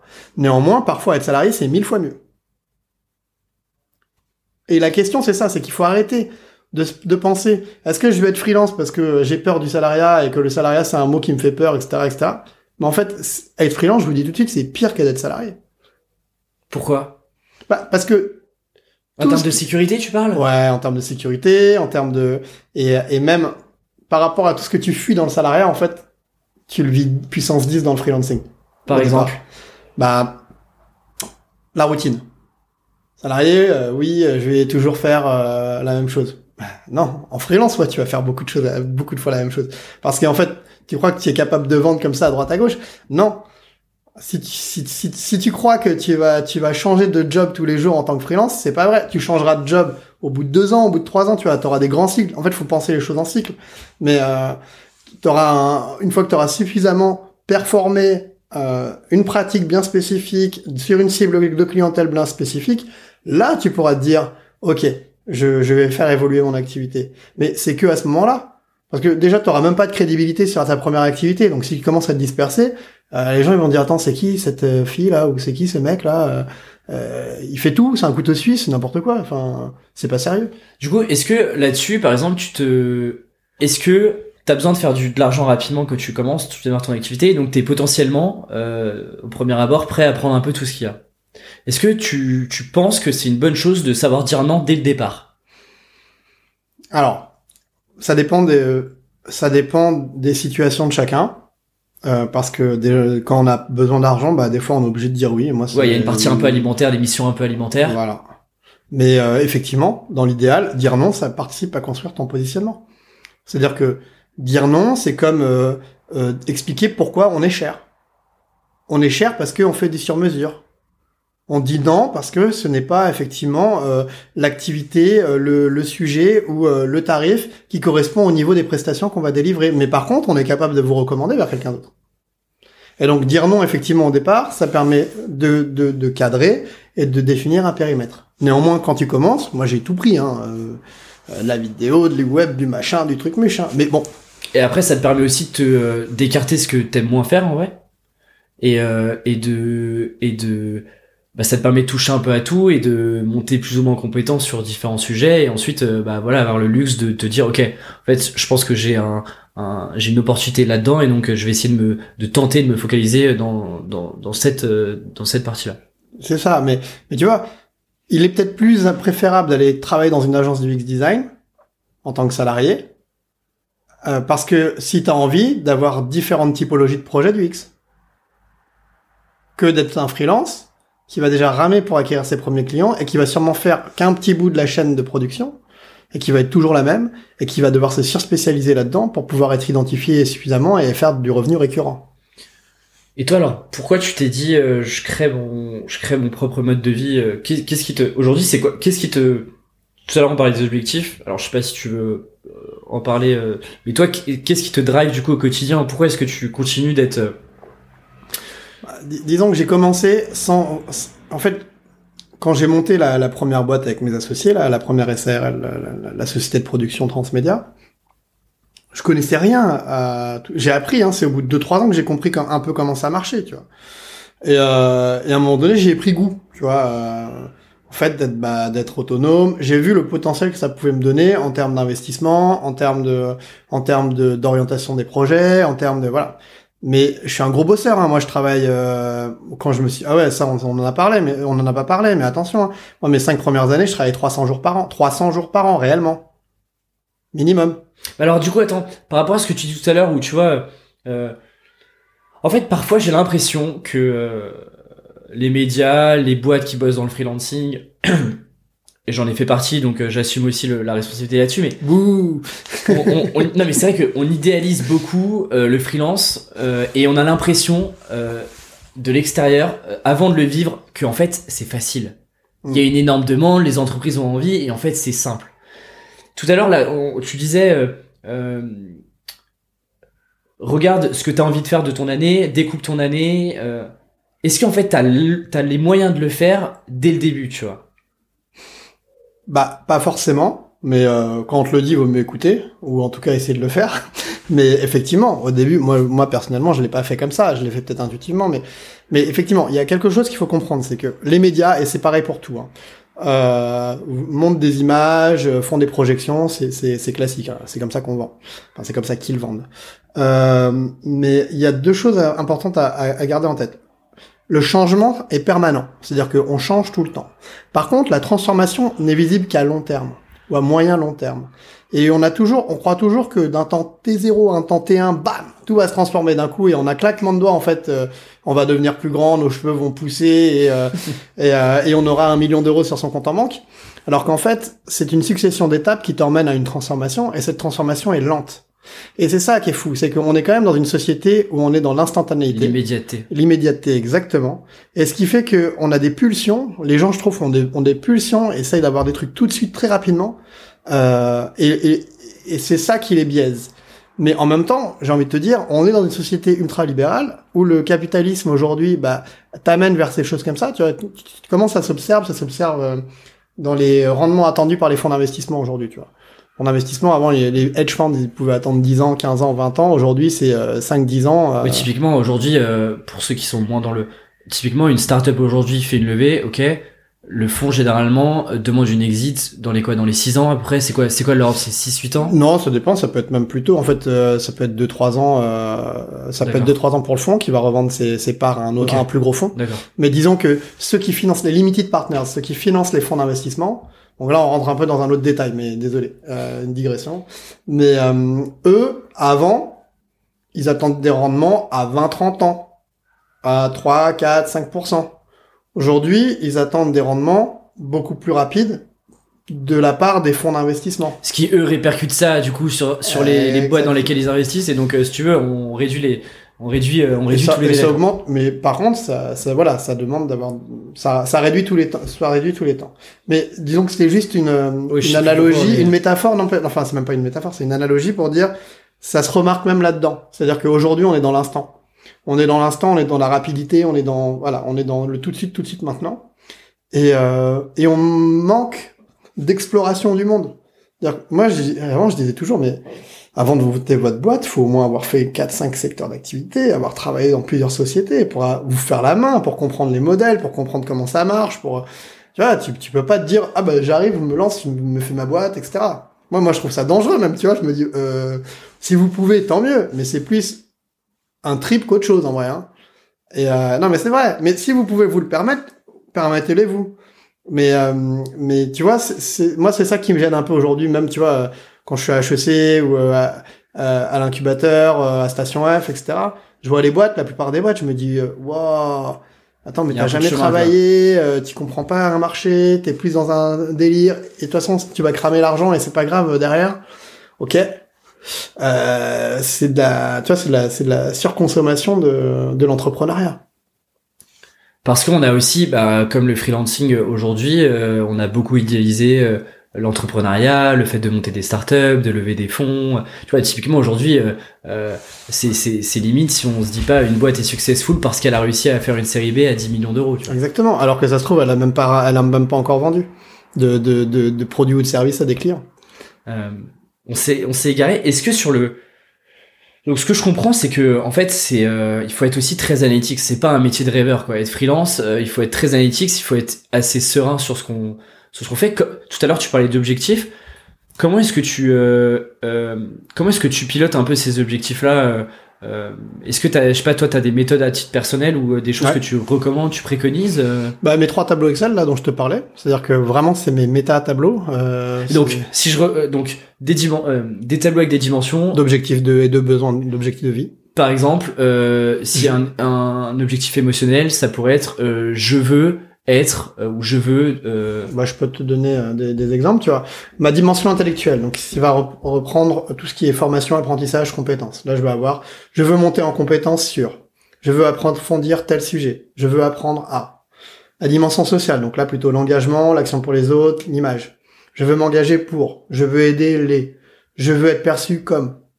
Ta dimension personnelle, émotionnelle, famille, voyage, qualité de vie je veux passer du temps avec, je veux visiter ces pays, je veux me cultiver sur, je veux faire telle activité. Et ensuite, ta dimension patrimoniale, je veux posséder tant d'euros, je veux acquérir tel bien, je veux m'acheter tel truc. D'accord. Ok. Et donc ça, tu le fais à court terme. Est-ce que tu peux le faire même à six mois ou euh, un an, c'est le bon référentiel euh bah, Un an, en fait, c'est euh, le c'est la durée d'un bilan d'entreprise. Oui, d'accord, ok. Donc comme tu vas le calquer derrière sur un mm. chiffre d'affaires, c'est pour ça qu'on est vraiment dans du pilotage d'une d'une structure économique. Et ça, faut jamais l'oublier. Un freelance n'est pas un individu, c'est une structure économique. En fait, il faut le penser comme ça. Ah bah ouais. Si tu penses que c'est t'es un individu tout seul, t'es mort dans le film il faut que tu penses que tu es une boîte. Alors, une boîte dans le sens où tu as une structure économique, voilà, tout simplement. C'est que tu vas avoir des charges, tu vas avoir des trucs à raquer, tu vas avoir des... Mm. t'es pas... Ensuite, du coup, tu as des tableaux avec, je suppose, tes charges, dépenses. Voilà, combien j'ai besoin pour moi. Et euh, après, j'ai un tableau où je vais avoir euh, l'ensemble des charges de, ma société. Enfin, c'est un tableau... Moi, j'ai un tableau où, d'un côté, j'ai mes rentrées d'argent et, euh, et en face, j'ai mes, j'ai mes charges. Et c'est comme ça que je pilote. Et donc, je détermine que chaque année, après, c'est a posteriori, tu es capable d'avoir beaucoup plus d'informations. Le, au début, tu le fais un peu euh, de manière euh, à remplir déjà au moins ton frigo. donc, à faire tes 30 000 ou tes 40 000. Mais, euh, mais après, une fois que tu as, tourné euh, plusieurs années, tu es capable de dire, bon, bah, ok, à la fin de l'année, je veux atteindre tel chiffre d'affaires. Euh, je veux équilibrer mon résultat net, donc ce qui me permettra d'investir après impôt euh, peut-être dans un appartement, peut-être euh, dans de la formation, dans de la formation, dans du revenu passif. Enfin, tu vois, euh, en fonction de tes objectifs. Et moi, un de mes objectifs, par exemple, c'est de créer du revenu passif, c'est-à-dire de me dire, bah, dans 15-20 ans, je veux que chaque année, chaque mois, j'ai tant qui tombe sans que j'ai besoin de travailler. Et alors, ça sera ma retraite, tu vois. Typiquement. tes revenus passifs, c'est tu, tu, toi, tu les vois dans de la pierre ou tu les vois par exemple sur des produits web? Ah bah alors bah, les deux. Enfin, d'abord la pierre parce que c'est le plus facile à faire, on va dire. Euh, aujourd'hui pour moi, euh, ce qui n'était pas le cas il y a, il peu de temps. Euh, et après effectivement pourquoi pas monter un monter un c'est une idée une idée qui me trotte dans la tête monter du business récurrent quoi tout simplement en formation notamment qui peut être assez lucratif mais et aussi du produit du produit du produit immobilier euh, lié à ma trésorerie d'entreprise. D'accord. Il y a, y, a du, y a du revenu passif que tu peux faire dessus. Et si je résume ce qu'on s'est dit tout à l'heure, parce qu'il y a eu beaucoup beaucoup d'infos, euh, je pense qu'on est parti dans tous les sens, mais c'est pas grave. C'est pas grave, c'est c'est le premier podcast. euh, et c'est la première, euh, c'est effectivement. Alors je sais pas si ça sera le premier épisode qui sortira. Oui, mais c'est pas grave. Mais en tout cas, c'est la première interview. C'est le dépucelage de ton, de Exactement. Ton podcast. Ce que je comprends, c'est euh, l'importance de monter, de tester des projets à côté, de potentiellement aussi donner ton temps gratuitement Oui, pour euh, et en fait on te le rendra derrière. c'est ça. Euh, et puis essayer de sans euh, essayer de de manière naturelle de créer des relations et notamment euh, constituer ton réseau de manière euh, le plus naturelle possible en tout cas Ouais. Dans l'objectif de cible que t'as euh, que t'as derrière. Ouais. Est-ce que tu vois d'autres choses euh, qui pourraient servir que tu commences et que tu démarres euh, Oui. un peu euh, de zéro? Bah, tu vois, euh, je dirais que la première chose, c'est de l'introspection. C'est-à-dire que avant de, enfin, c'est quelque chose qui, euh, que tu sois salarié, que tu veuilles être freelance, tout, c'est nécessaire. C'est-à-dire se connaître, se connaître et apprendre continuellement à se connaître. Donc là-dessus, tu vois, tu peux, euh, t'as des tests de personnalité comme le euh, MBTI ou euh, des choses comme ça, qui sont intéressantes pour mieux appréhender qui tu es et mieux te comporter avec les autres aussi. Euh, donc pour moi, c'est la première chose. C'est déjà euh, bien se connaître, euh, travailler toujours sa remise en question, tu vois, pour pour être aligné avec soi-même. Tu vois, moi, c'est mon terme, c'est l'alignement. Il faut être aligné avec soi-même pour être aligné avec les autres derrière. Mais tu vois, moi je te rejoins complètement, mais parfois quand je parle de ça à des amis, Ouais. j'ai l'impression d'être un ovni. C'est-à-dire que toutes ces notions de développement personnel, d'introspection, de réflexion sur soi, sur ce qu'on a envie de faire, euh, sa, place par rapport aux autres, j'ai l'impression parfois d'être euh, d'être un ovni là où euh, en fait euh, bah moi je suis beaucoup influencé par des lectures un peu américaines Ouais. là-bas j'ai l'impression que c'est quelque chose euh, OK, c'est rentré dans les culturel, mœurs, hein. si tu veux, c'est j'ai l'impression qu'en France, on a ce soit je sais pas, on a peur de, de en fait de se poser des questions à nous-mêmes ou euh, je, je sais pas pourquoi, c'est aussi euh, tabou euh, tout ce qui est développement personnel, ça sonne un peu bullshit parfois alors Ouais. des gens en profitent aussi, ok. Mais en fait, euh, enfin moi je te rejoins complètement là-dessus quoi. Après, moi, je ne saurais pas te dire pourquoi. Je pense qu'il y a une partie culturelle. Et après, je pense qu'aussi, euh, comme dirait Rémi, euh, dans quelle dans quelle monnaie tu te payes, quoi. C'est-à-dire que euh, il y a des gens, ils ils ils- ils l'inhibent, tu vois, ils le, ils le refoulent et voilà, parce qu'ils ont ils sont plus intéressés par quelque chose d'urgent. Mais c'est vrai que de mon point de vue, c'est quelque chose qui doit être fait initialement. Ouais. Et une fois que tu as fait ça, là, tu peux commencer à, à te poser la question de justement dans quelle monnaie est-ce que tu veux te payer, qu'est-ce qui est important pour toi Mm, dans ta mm. vie, qu'est-ce que euh, sans être payé, tu fais automatiquement auprès des autres euh, dans ton quotidien? Et c'est peut-être là déjà qu'il faut euh, que tu continues à creuser. Et ensuite définir ton objectif, à savoir est-ce que peu importe, tu veux être salarié, freelance, etc. Mais quels sont les efforts que tu es prêt à fournir en fait C'est ça. Qu'est-ce que tu voudras faire, qu'est-ce que tu voudras pas faire Et te renseigner. C'est-à-dire ne pas croire. Tu vois, la plupart des gens que je rencontre, ils me disent ouais, je vais être freelance parce que je veux pas être salarié. Mais qu'est-ce que tu connais du salarié en fait de, de quoi tu parles T'as été salarié Non. Bon, alors t'as fait un stage. Ok, super. T'as t'as t'as t'as testé d'autres typologies d'entreprises que euh, celles qu'on t'a données euh, au départ Non. Bon, donc tu vois, déjà c'est se renseigner, rense- aller voir les gens, leur demander des conseils. Tu vois, c'est tu peux pas tout construire dans ta tête en fait. C'est si tu te confrontes pas ce qu'il y a dans ta tête à la réalité, tu vas forcément te planter. Et, Et- tu vas être dans la théorie, dans le euh, prospectif. Ouais, dans le fantasme. te- ouais, et voilà, le En fait, t'es dans le fantasme. T'es dans, vraiment dans le fantasme.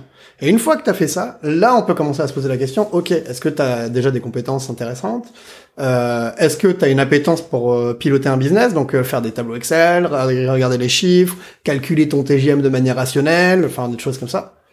Et après, effectivement, engager, euh, aller chercher des gens qui sont insatisfaits, ne pas essayer de pousser ton produit ou ton idée, mais d'aller plutôt rencontrer les gens, trouver des communautés, s'intéresser aux gens réellement, donner du temps gratuitement, euh, et parce que le temps gratuitement, ce n'est pas uniquement un, un t'auras pas un retour sur investissement en plus. C'est de l'investissement à terme. quoi. Ouais, mais même pour toi, tu Ouais. vas apprendre, tu vas pratiquer, tu vois, tu vas, tu vas te construire. Il y a un sujet qui m'intéresse, moi, qui me parle, euh, et j'en parle beaucoup, c'est la partie éducation. Ouais.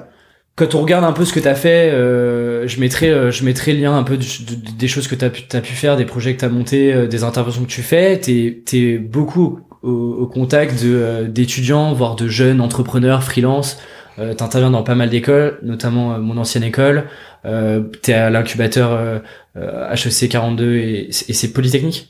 Il y a l'incubateur HEC Station F et il y a le programme d'HEC 42 Polytechnique. C'est un autre truc, quoi. Mais euh, c'est pareil, c'est, c'est, Je vois que t'as, enfin, et là, on- en fait, ça fait, tu vois, déjà 1h20 qu'on discute, t'as une, les gens ne voient pas, mais moi je le vois, t'as une, t'as passion dans ce que tu racontes qui est, euh, qui est incroyable, cette envie de transmettre des choses et de, partager, en fait, ce que tu sais, parce que, euh, bah, toi, en fait, t'as aussi testé et tu t'es trompé euh, souvent, c'est quoi la vision que tu as aujourd'hui de l'éducation? Exemple très concret, tu vois, moi j'ai testé un peu le modèle freelance quand j'ai quand j'étais à l'école.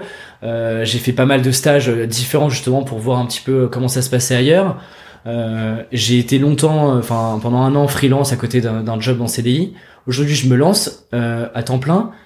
Avant ça, jamais on m'a parlé de freelancing. À l'école, jamais on m'a préparé au freelancing, à ce nouveau mode de travail qui est un mode comme un autre. Euh, on m'a très peu euh, euh, parlé d'échecs entrepreneuriaux, etc. C'est quoi la vision de l'éducation que tu as aujourd'hui par rapport à tous ces sujets-là? Pourquoi est-ce qu'on nous, tu penses qu'on nous prépare pas à ça? Parce qu'on n'a pas envie, le, le salaf et c'est encore le. Tu vois, j'ai l'impression que le modèle classique c'est euh, t'es en école, notamment en école de commerce, t'as un peu les trois voies royales. Tu vas en finance dans une belle banque, tu vas chez Procter ou L'Oréal, et puis enfin Procter ou Carrefour, et puis tu vas dans le luxe chez L'Oréal les autres sujets, j'ai l'impression que t'es un peu le l'ovni quoi. Bah, vous êtes déjà des privilégiés, hein. mais euh... c'est vrai en plus. Non mais c'est vrai. Euh... En fait, c'est vrai que c'est une vision très école de commerce ça, mais euh... il y a plusieurs sujets. Déjà, il y a le monde du travail. Le monde du travail, il est en train de se paupériser. C'est-à-dire que globalement, on assiste à des choses qui sont assez dangereuses pour euh, euh, la stabilité des gens à savoir que des salariés deviennent des freelances pour euh, diminuer les charges des entreprises. Là, c'est quelque chose qui est dangereux en fait. C'est de la précarisation. Et euh, il y a déjà cette première chose qu'il faut être conscient, dans laquelle, à laquelle il faut être conscient, c'est que euh, être freelance, être freelance, être freelance, c'est bien beau, mais en fait, ta qualité de vie, et c'est pour ça on revient à ces, à ces objectifs initiaux, c'est ce qui va driver finalement ce que tu vas, ce que tu vas faire et ce que tu vas rechercher. Euh, plus on avance dans le temps, plus on va avoir un nombre d'auto-entrepreneurs et de, et de euh, SASU ou micro-entreprises qui vont fleurir, parce que déjà, ça va diminuer les coûts pour les entreprises. Mais derrière, ça diminue également votre capacité à vous endetter. Bon, même si je suis pas forcément pour l'endettement, mais avoir un crédit ou avoir un appart quand tu es un freelance, euh, je peux te dire que tu vas, tu vas courir. Euh, avoir de la retraite, parce que c'est pas au RSI que tu vas avoir de la retraite, hein, euh, euh, etc., etc. Et Surtout le jour où t'as pas de, où t'as pas de, t'as pas de boulot, ou que tu te, ou tu, tu tombes malade, ou tu te casses la jambe. Pas d'argent qui rentre. Bah, y a pas d'argent qui rentre. Donc déjà ça, il faut en être conscient. C'est-à-dire que aujourd'hui, le freelancing euh, des euh, youtubeurs qui font, euh, qui font des YouTube depuis euh, Madagascar ou, ou Taïwan dans leur yacht ou dans leur piscine, ce sont des gens qui ont, oui, réussi à, à avoir tout ce qu'ils ont, mais il y en a très peu. Il y en a très très peu et euh, pas forcément par. Euh, après, je vais pas les juger, mais en tout cas, il y en a très peu. Il y en a très peu. Euh, donc ça, c'est la première chose. la deuxième chose, ma vision de l'éducation aujourd'hui, je dirais que je dirais déjà qu'il y a plusieurs types d'éducation. C'est-à-dire qu'il y a des gens qui ont la chance d'aller dans le supérieur, il y en a qui n'en ont pas. Donc déjà, avant même de, tu vois, de, de se dire l'éducation aujourd'hui, je dirais que quand tu arrives à rentrer après le bac, tu arrives à avoir un bac déjà et, euh, et de faire des études, euh, tu partie déjà des 5% euh, euh, qui, tu veux, on et est bien. Dedans, et dedans, t'as en plus, tu vas avoir la comparatif université, école. Hum. école d'ingé, école de commerce, peu importe. Bon, les universités, ouais, euh, sont quand même les parents pauvres et tu vois toute la réforme des presses, donc des, des, des enfin ça c'était à l'époque, je sais plus comment c'est aujourd'hui, mais la recherche notamment publique euh, et pour de mon point de vue extrêmement euh, euh, démuni face euh, à la globalisation, au capitalisme, etc. etc. Donc ça c'est un, un, premier point. Euh, il y a un autre point aussi qu'il faut prendre en compte, mais tout, tout ça c'est vraiment pour moi l'éducation, ça passe par là. C'est là on est en train de parler d'éducation. L'éducation c'est appréhender les différentes réalités des gens.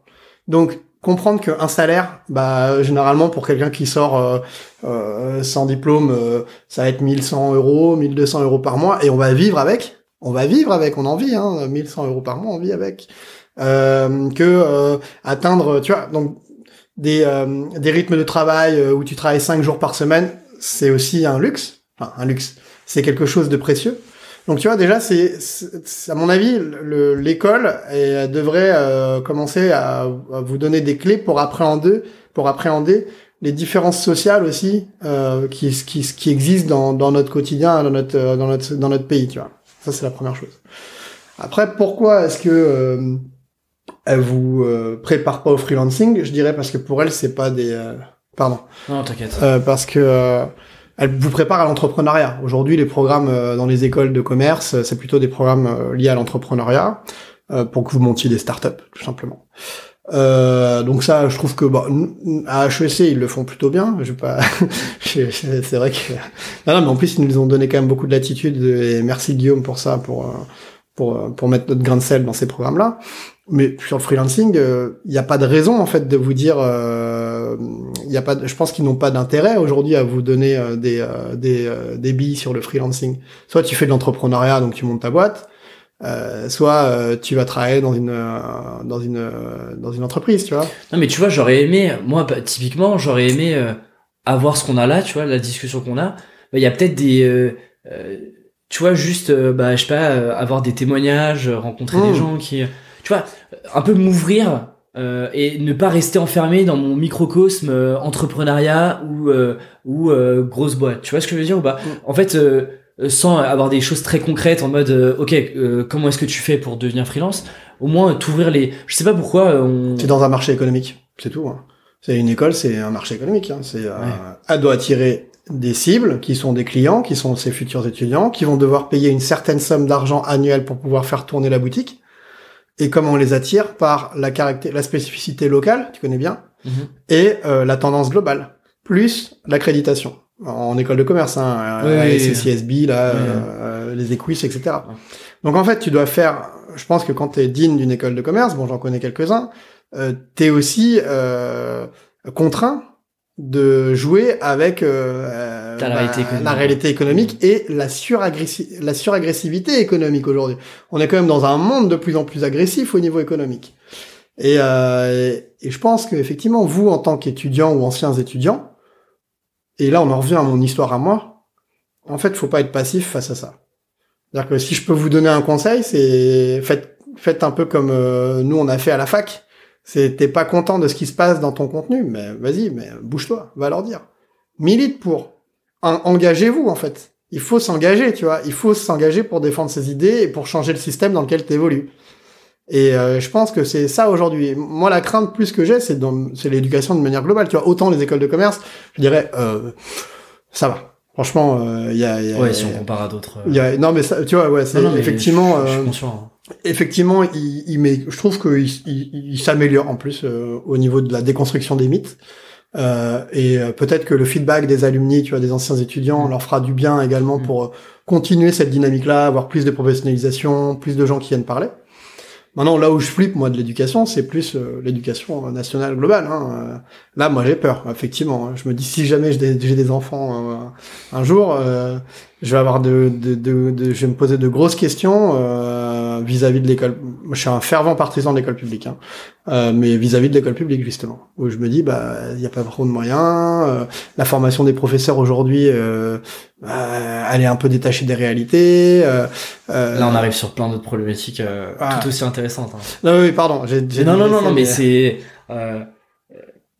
moi, moi c'est vraiment un sujet de l'éducation. Et tu vois, moi, je suis encore en plus resté dans ce microcosme. Alors, j'ai côtoyé un peu l'université via l'UT, tu vois, mais je suis quand même resté dans ce microcosme euh, école de commerce qui est quand même, il faut le dire, ultra privilégié, quoi. Ouais. Et mais, mais tu vois, à la limite, ce que je dirais, c'est commençons déjà par faire un quand tu rentres en école de commerce, à te faire un grand tableau en te disant euh, bon bah euh, voilà, ça c'est quelqu'un qui a un CAP, il travaille tant de jours par euh, par semaine et gagne tant par mois.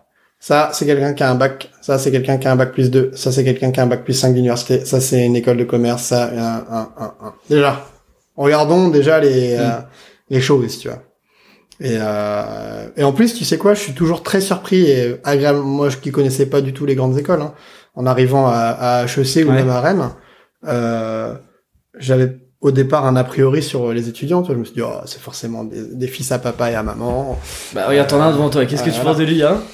Non, mais je me suis dit, ça va être très, euh, très conditionné, superficiel. superficiel. Et en fait, je suis agréablement surpris euh, des gens que je rencontre. Euh, tout, tu vois, tous mes étudiants d'HEC, enfin, ils me surprennent tout le temps, quoi. C'est euh, waouh, ils ont envie de changer le monde, ils sont conscients des réalités. Euh, ça prend un peu de temps, tu vois, mais mais ils sont dedans. Donc donc voilà, c'était juste pour dire que j'ai changé aussi ma perception sur, sur ça. Merci à toi. Avant juste de terminer, quelques petites questions que je pense je vais tester, mais que j'essaierai de poser à chaque fois. Est-ce qu'il y a des je sais que tu lis, euh, tu lis euh, pas mal. Est-ce qu'il y a des livres que tu t'offres ou que tu recommandes le plus, euh, que ce soit des, livres business ou même des romans, des livres qui t'ont permis un peu de, je sais pas, de devenir un peu meilleur ou. Bah, J'ai une liste de lecture, je te la filerai. Ok, bah je mettrai tout ça. Va la mettre en ligne. Ça marche. après, ça dépend. Euh, alors, il y a un livre fondamental pour moi, ça s'appelle ABC d'une sagesse de Swamiji Pranjanapad. Euh, c'est un sage indien qui a jamais rien écrit, euh, qui a été relaté par tous ces. Enfin, c'est un livre qui est qui, qui relate qui est, euh, en fait tous ces euh, toutes ces conversations avec ses disciples. D'accord. C'est vraiment un ABCDR, c'est euh, juste incroyable comme Sénèque de la brièveté de la vie, c'est pareil, Ok. c'est dans le même c'est dans le même style. Qui est très bien. Les deux sont Mais du coup, je connaissais pas. euh, Bah, ABC d'une sagesse, c'est euh, tu l'ouvres euh, un peu au hasard chaque jour, tu te lis une définition, c'est 30 secondes, mais ça fait euh, ok, bah je ça mettrai fait, ça euh, euh, aussi dans les ça fait descriptions. très bien. Et après, en business, en business, il y en a plein. Bah, là, celui que je vois que t'en as un dans la, la- Bibliothèque. La bibliothèque, euh, l'art subtil de, de n'en avoir rien à foutre. C'est un De truc Manson, que, ouais. ouais. que j'ai, que, que c'est Rémi qui m'a fait découvrir ça, j'ai bien rigolé. Après, en business, euh, sur pourquoi on crée pas de clients, pourquoi est-ce qu'on va chercher des marchés insatisfaits Ça, il faut lire euh, Clayton Christensen, qui est un des grands euh, professeurs de la Harvard Business Review, Competing Against Luck. Euh, bien sûr, pour comprendre le, pour vous, pour pour soi-même, euh, l'effet des applications du web sur le cerveau hooked de Oui. Mireille Hall. Excellent. Euh, excellent. Euh, celui dont on parlait euh, juste en débarrage de- d'interview, euh, qui est génial. Pourquoi il faut pas avoir des objectifs mais des systèmes euh, C'est euh, How to Fail Almost Everything and Still Win Big. Euh, et euh, un qui est euh, ultra hardcore pour tout le monde. Enfin, pour moi, il y en a deux clés quand on fait du business en ligne. Il y a Lean Analytics de Alistair Crowley et Ben Yaskowitz. Que autant Eric Rice, c'est un philosophe de mon point de vue, autant eux, ils ont réussi à modéliser correctement Ok, je connaissais pas. de Lean Startup avec des données tangibles. Et un qui, si vous voulez vraiment rentrer dans un état d'esprit vraiment analytique, qui est génial mais qui est super dur à aborder, je, je reconnais, s'appelle How to Measure Anything de Douglas Hubbard et qui est pour moi la bible euh, de la mesure et de l'analyse euh, globale. quoi. Et qui peut très bien s'appliquer à, euh, tu vois, typiquement euh, tout ce qu'on se dit tout à l'heure. Bah, c'est pour ça, c'est vraiment fondamental. C'est c'est un- c'est une tronche le gars. Alors par contre, c'est les trois premiers chapitres sont digestes. Après, euh, faut s'accrocher ou faut le laisser. Mais euh, Écoute, je mettrai ça, on verra bien si. Euh, je serais curieux de savoir si euh, les auditeurs auront lu ça. ça. Deux dernières questions. C'est quoi le meilleur investissement que t'aies fait dans ta vie? Je crois que le meilleur investissement que je continue à faire et que j'ai toujours fait, c'est donner du temps aux gens sans attendre rien d'autre en retour. C'est tout. En fait, je pense que c'est toujours ce qui m'a aidé, c'est de suivre mon instinct, euh, d'être empathique avec le monde et euh, juste de dire euh, t'as un problème, j'ai un peu de temps, je peux t'aider à résoudre ce problème, j'adore résoudre des problèmes, euh, je vais t'aider.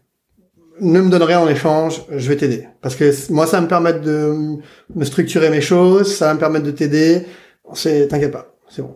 Donc ça, c'est plutôt, euh, c'est plutôt ce que, c'est pas tant financier que plus euh, donner aux gens.